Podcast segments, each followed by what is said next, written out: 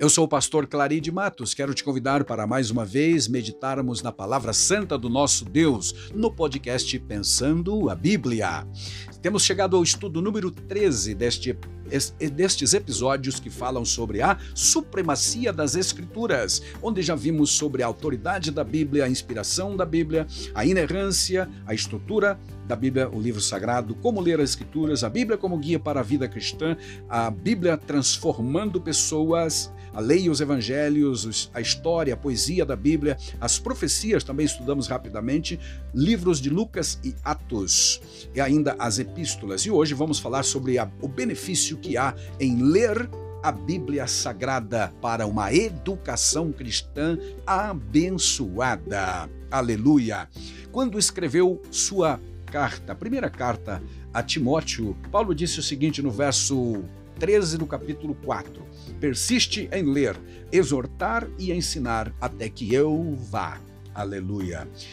Na, numa outra versão, este texto foi traduzido assim: Até a minha chegada, Timóteo, dedique-se à leitura pública das Escrituras, ao encorajamento e ao ensino. Amém. Amém.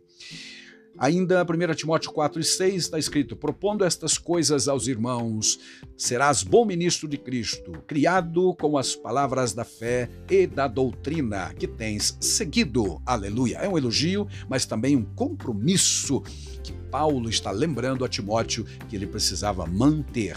Quando ele diz que, fazendo isto, serás bom ministro de Cristo, criado ou alimentado ou ainda nutrido, que eu prefiro, tá? com as palavras da fé. E as palavras da fé estão onde? Estão realmente no livro sagrado. Quando ele disse persiste em ler, não era qualquer leitura, mas a leitura das Escrituras, que, conforme Paulo mesmo escreveu em Romanos 10 e 17, são a fonte geradora de fé, dão conteúdo à nossa fé. Portanto, todos os, os diversos textos da palavra de Deus, diversos estilos literários que encontramos por todo o livro, o volume sagrado, vão de alguma maneira alimentar a nossa fé. E a fé, meus amados, é exatamente essa capacidade dada por Deus que nos faz ver a vontade de Deus escrita na Bíblia Sagrada e obedecê-la naturalmente. Glória a Deus.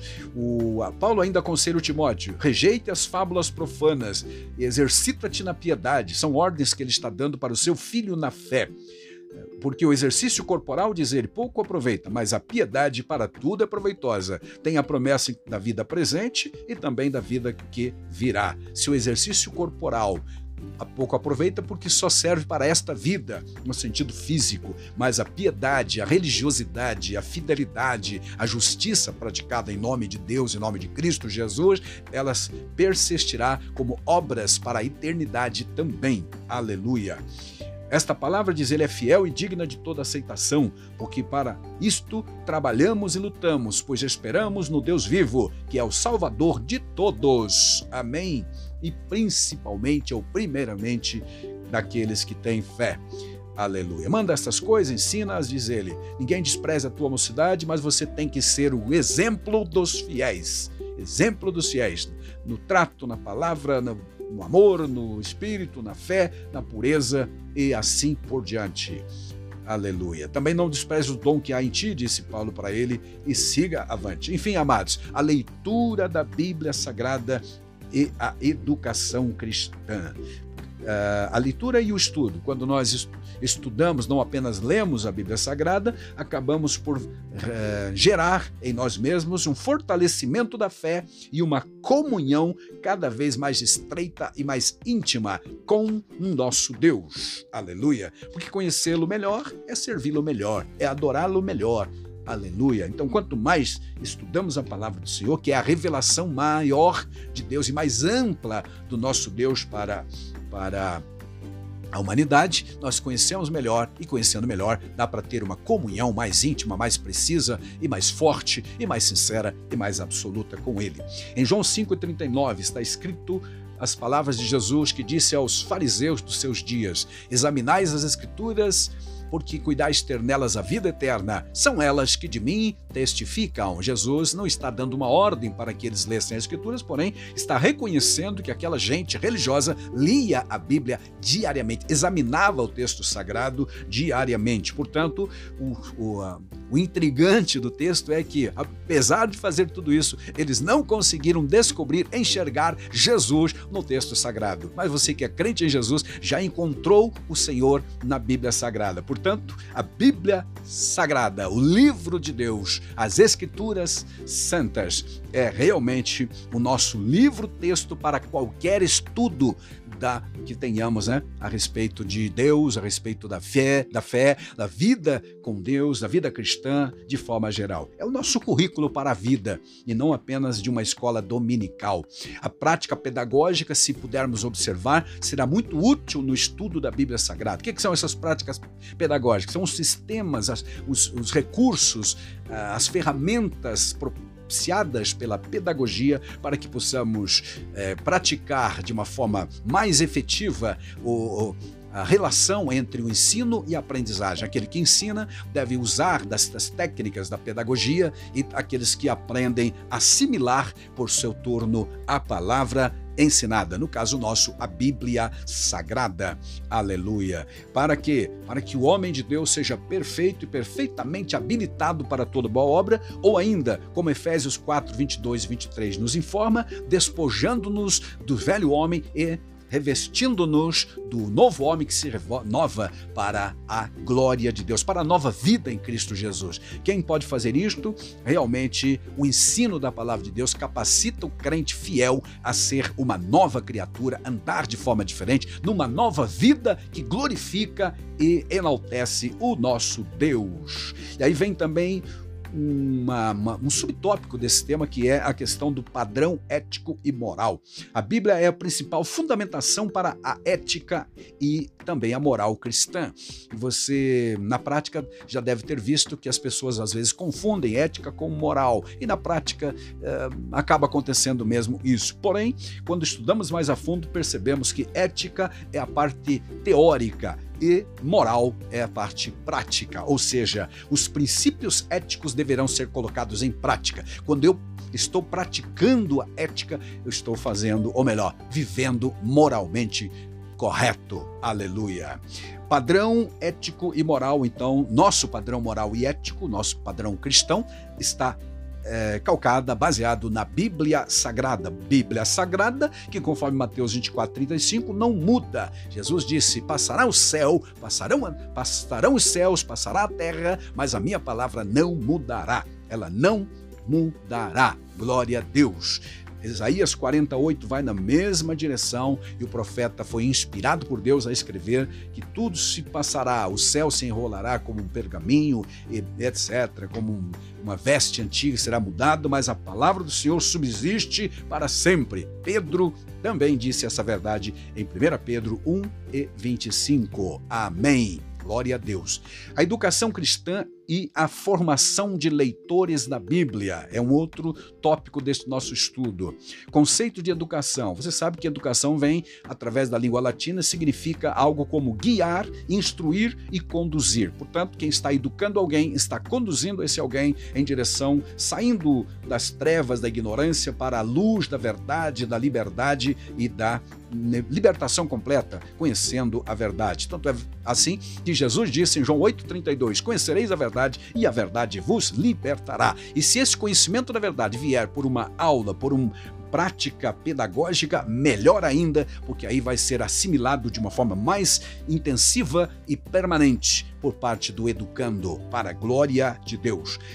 Aleluia. Há sim objetivos a ser alcançados com a educação cristã. O melhor melhor que nós podemos ver de exemplo é o próprio Senhor Jesus, que confiou à igreja a tarefa também de continuar a sua obra. Mas o que Jesus esperava das pessoas, que elas mudassem o seu comportamento, é o que a Bíblia Sagrada nos informa em vários textos. Então, o objetivo da, da educação cristã é transformar as pessoas. Aleluia. E falando-se do crente em Jesus, quando se ensina a Bíblia, quando se prega a palavra de Deus, nós temos os objetivos, primeiramente, de preparar o crente para ser um ganhador de almas para Jesus. É ainda, desenvolver a espiritualidade e o caráter cristão, conforme Gálatas 5,22, que fala do fruto do Espírito que deve ser reproduzido na vida de cada crente. E ainda, treinar os cristãos, alguns deles, para serem obreiros na casa e na causa de Deus, conforme 2 Timóteo 2 e 15. Aleluia.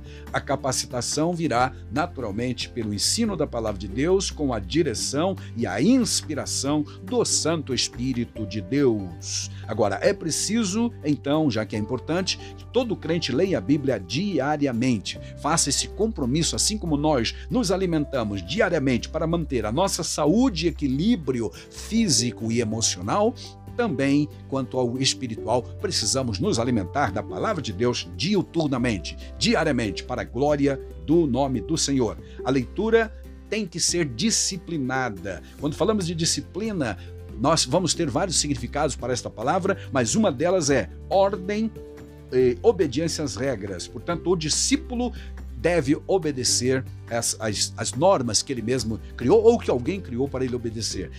Leitura da Bíblia, por exemplo, disciplinada, é aquela que você começa no, no início do ano e, consegue, persegue ou prossegue até o final do ano, seguindo um padrão, seguindo uma norma verdadeiramente. Isso será e trará muitos benefícios para a sua vida, porque lemos para aprender e não apenas para passar tempo, evidentemente. Existem leituras variadas, algumas delas são apenas superficiais, passiva, mas o estudo é o que importa e, portanto, quando você estuda um texto, mais do que ler, simplesmente você se compenetra, está comprometido comprometido, focado em entender, busca outras fontes paralelas e assim por diante, para entender verdadeiramente o que ali está escrito, interpretar de forma correta. Isto é estudar. Mas tem a leitura também devocional, que é aquela que fazemos de forma individual, apenas e tão somente para adorar a Deus e ter um contato íntimo com Deus. João 4, 23, 24, Jesus disse que Deus é espírito, importa que os seus adoradores o adorem em espírito e verdade. E esse tipo de culto ou de leitura devocional independe de estar em público ou não. Quando Paulo disse a Timóteo, persiste em ler, era para ler publicamente as escrituras lá na igreja onde ele pastoreava, porque a maioria do povo não tinha a Bíblia em mãos. Então ele iam para a igreja para ouvir a leitura da palavra de Deus. Mas quando podemos hoje, graças a Deus, com toda a facilidade tecnológica, ter Bíblias em várias versões e vários volumes em casa, é importante que estejamos comprometidos com uma leitura individual para alimento pessoal. Aí entra a nossa leitura ou culto devocional pessoal. Aleluia. A educação cristã, de forma geral, se fundamenta então na Bíblia Sagrada como currículo inspirado por Deus. E a leitura que fazemos no livro sagrado deve ser mais do que simples passatempo ou entretenimento. É algo compenetrado, focado, porque gostaríamos e queremos aprender, conhecer mais e mais do nosso Deus. Afinal, está escrito na Bíblia: conheçamos e prossigamos em conhecer ao Senhor. E uma das fontes das, das, capacitações, né? Uma das formas, aliás, de nós nos capacitarmos e conhecer, e acumularmos conhecimento é pela leitura constante e interessada da, de um texto ou de um livro, no caso, o livro sagrado. Que Deus te abençoe então. Continuemos lendo a Bíblia Sagrada, não mais que não, não somente isso, mas estudando a palavra do Senhor com afinco, com dedicação, na inspiração e iluminação do Espírito Santo para a glória do Pai. Amém.